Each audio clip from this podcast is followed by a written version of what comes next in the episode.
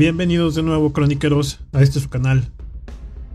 Presentándoles la segunda parte del último episodio de nuestra primera temporada, El Imperio de los Beltrán Leiva y su caída. Sin más preámbulos, comenzamos. ¿Cuáles son los grupos en los que finalmente recayó el poder de los Beltrán Leiva cuando el cártel se debilitó? Bueno, a continuación les enumeramos algunos de los más importantes. Los rojos. Con presencia en el norte y centro de Guerrero, así como en gran parte de Morelos, los rojos nacieron en los últimos años del auge de los Beltrán Leiva. Hicieron de Chilapa, Guerrero, su bastión criminal, por allá del año 2011, liderados por Jesús Nava Romero, el Rojo, quien era a su vez lugarteniente de Arturo Beltrán Leiva, de dicho apodo nace el nombre de esta célula criminal. El Rojo fue asesinado en 2013 en Puebla. A los dos años, en 2015, fue detenido en Guerrero uno de sus líderes, Leonor Nava, alias La Garra.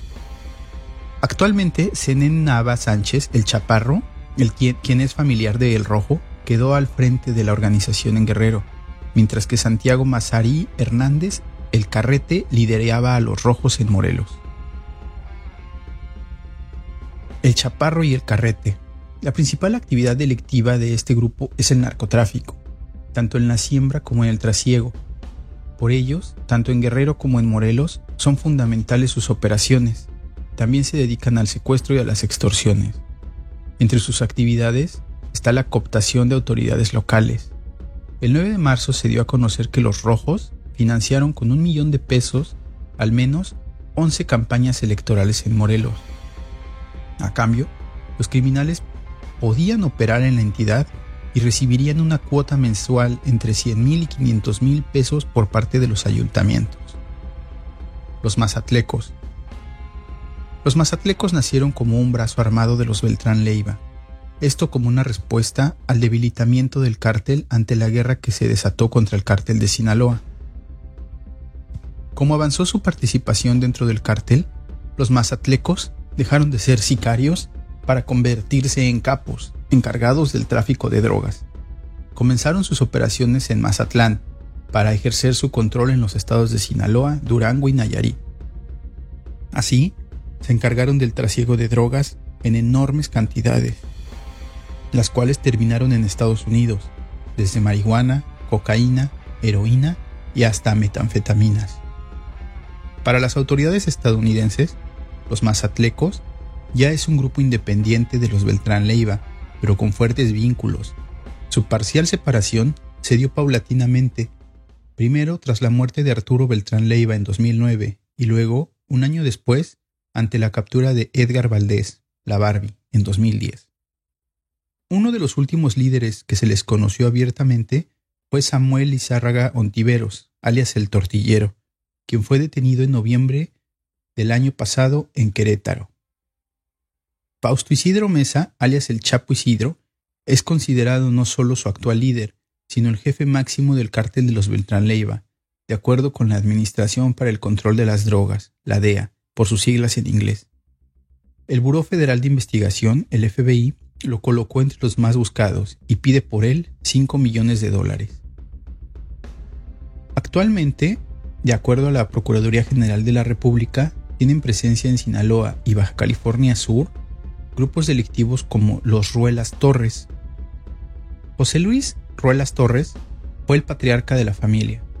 Su nombre apareció en la lista de la Administración para el Control de las Drogas, la DEA, como líder del cártel de los Beltrán Leiva. Junto con Fausto Isidro Mesa, José Luis fue subiendo en la organización criminal ante la detención y asesinato de los hermanos Beltrán Leiva así como demás familiares cercanos. Con el ascenso de Ruelas Torres, comenzó la injerencia de su familia en el negocio de las drogas, y con ello la independencia del grupo del narcotráfico de los Beltrán Leiva, naciendo así el cártel de los Ruelas Torres, responsables del tráfico principalmente de heroína a Estados Unidos desde Los Ángeles hasta Nueva York. Los Ruelas Torres fungieron bajo la sombra de los Beltrán Leiva, en 2015 entraron en la mira de las autoridades norteamericanas cuando José Luis fue acusado de tráfico de drogas, lavado de dinero y manejo de la organización criminal. Mantuvieron el sigilo hasta abril del 2017, cuando Ruelas Torres fue arrestado y muerto seis meses después a los 63 años, antes de ser extraditado hacia Estados Unidos. Sin embargo, alguien ya ocupaba el liderato dentro de la organización criminal, el hijo de José Luis Ruelas Torres, o el Efrén Ruelas Ávila. Posteriormente, el Departamento del Tesoro señaló a la organización como independiente y los calificó de ser los narcotraficantes más significativos.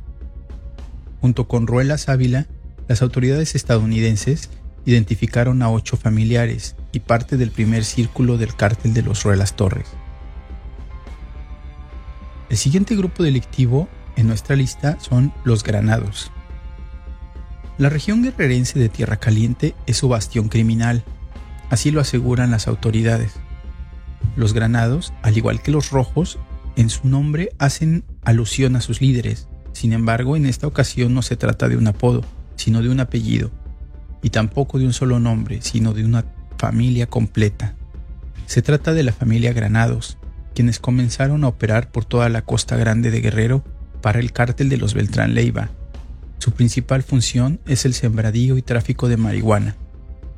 El jefe familiar era Rubén, el nene Granados, quien fue detenido dos veces, primero en 2009. Sin embargo, recuperó pronto su libertad y luego en 2017, de forma hasta el momento definitiva. A la par de la caída de los hermanos Beltrán Leiva, Salvador, el Chava Granados, quedó al frente de la banda criminal y familiar, apoyado de un grupo de autodefensas formado por Leopoldo Soberanis Hernández, los granados combatieron a los caballeros templarios. Se presume que los granados mantienen actualmente una alianza con el cártel Jalisco Nueva Generación y la familia michoacana, los Ardillos. Con más de 20 años asentados en el municipio guerrerense de Quechultenango, los Ardillos fueron fundados por Celso Ortega Rosas, el Ardilla, Dedicados principalmente a la siembra de amapola, los ardillos aumentaron su actividad delictiva con el cobro de piso, la piratería y el secuestro. El ardilla fue detenido en 2008 por secuestro y portación de arma. Sin embargo, tres años después fue liberado, lo cual no le duró mucho, pues a los pocos días fue acribillado en la puerta de su casa. Sus siete hijos, Celso, Jorge, Antonio, Bernardo, Pedro, Juana y Lilia, los ardillos, se hicieron de la organización criminal, los primeros tres con órdenes de aprehensión y los últimos cuatro en investigación. Al frente de la banda criminal quedaron Celso y Jorge Iván Ortega Jiménez. Bernardo, por su parte, fue presidente municipal y diputado del PRD. Él nunca ha negado sus nexos familiares, pero asegura que no tiene nada que ver con los ardillos. Actualmente de acuerdo a la Fiscalía General de la República, operan en la región de la montaña y el centro de Guerrero. La siguiente organización es SIDA. Sus iniciales son CIDA. Son los responsables de la brutal violencia que ha colocado a Acapulco como una de las ciudades más peligrosas del mundo entero. Se hacen llamar el Cártel Independiente de Acapulco y son liderados por Irving Macedo Acevedo todo indica que ese grupo tiene relación directa con Edgar Valdés Villarreal, alias La Barbie, quien tenía su bastión criminal en el puerto guerrerense, cuando era una de las cabecillas de los Beltrán Leiva.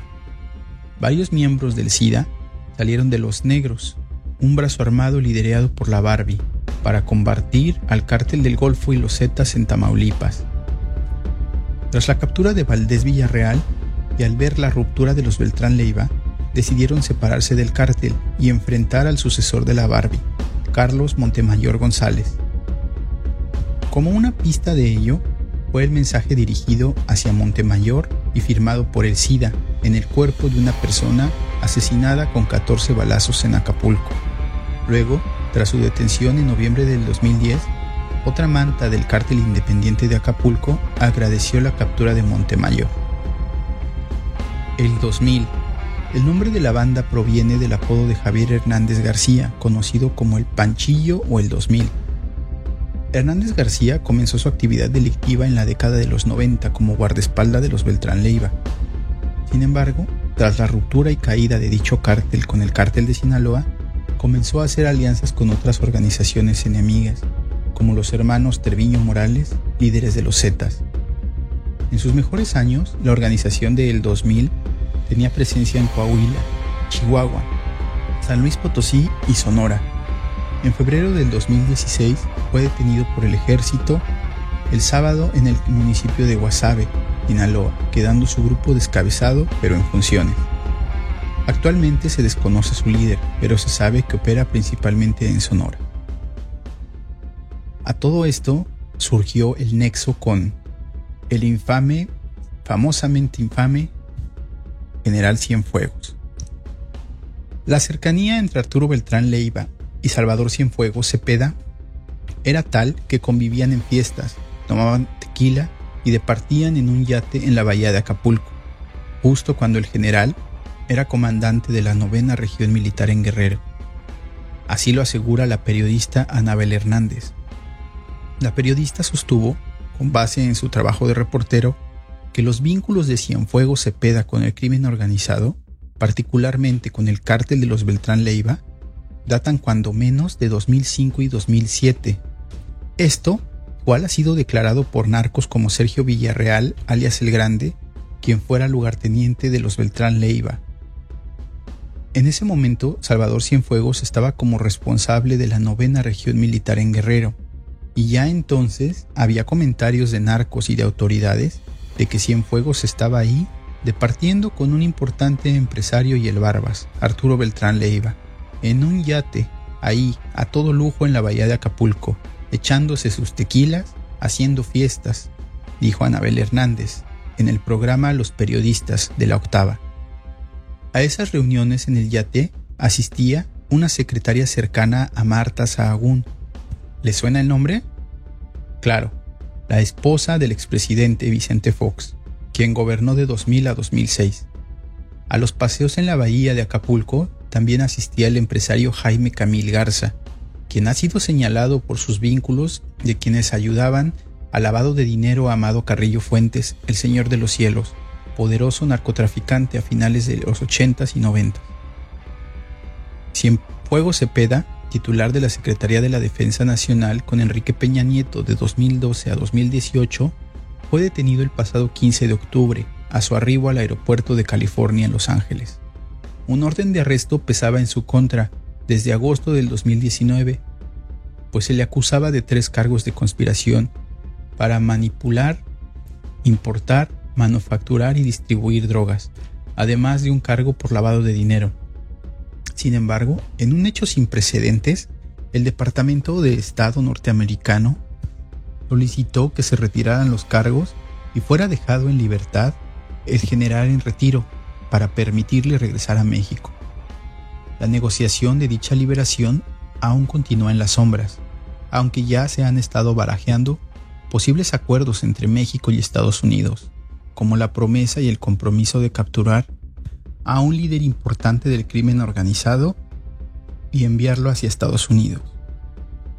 Entre los posibles blancos que se hacen sonar son el Mencho o el Mayo Zambada, lo cual, a opinión nuestra, solo sumaría ingredientes aún más explosivos a la ya de por sí brutal y descontrolada guerra entre cárteles que se vive en México, ya que como lo hemos podido comprobar, cuando cortan una cabeza, surgen mil más, exiciéndose grupos más pequeños y cada vez más violentos por la disputa y control de los territorios que antes el gran cártel controlaba. Siendo así, lamentablemente el panorama que nos espera no es nada halagador y la violencia puede llegar a recrudecerse en los próximos meses en todo el país.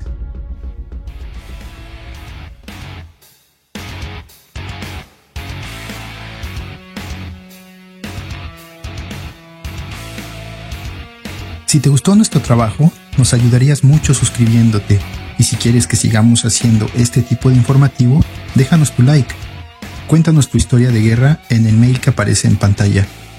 Síguenos en nuestras redes sociales y activa la campanita de notificaciones para que sepas cuando subamos nuevo contenido. Cambio y fuera.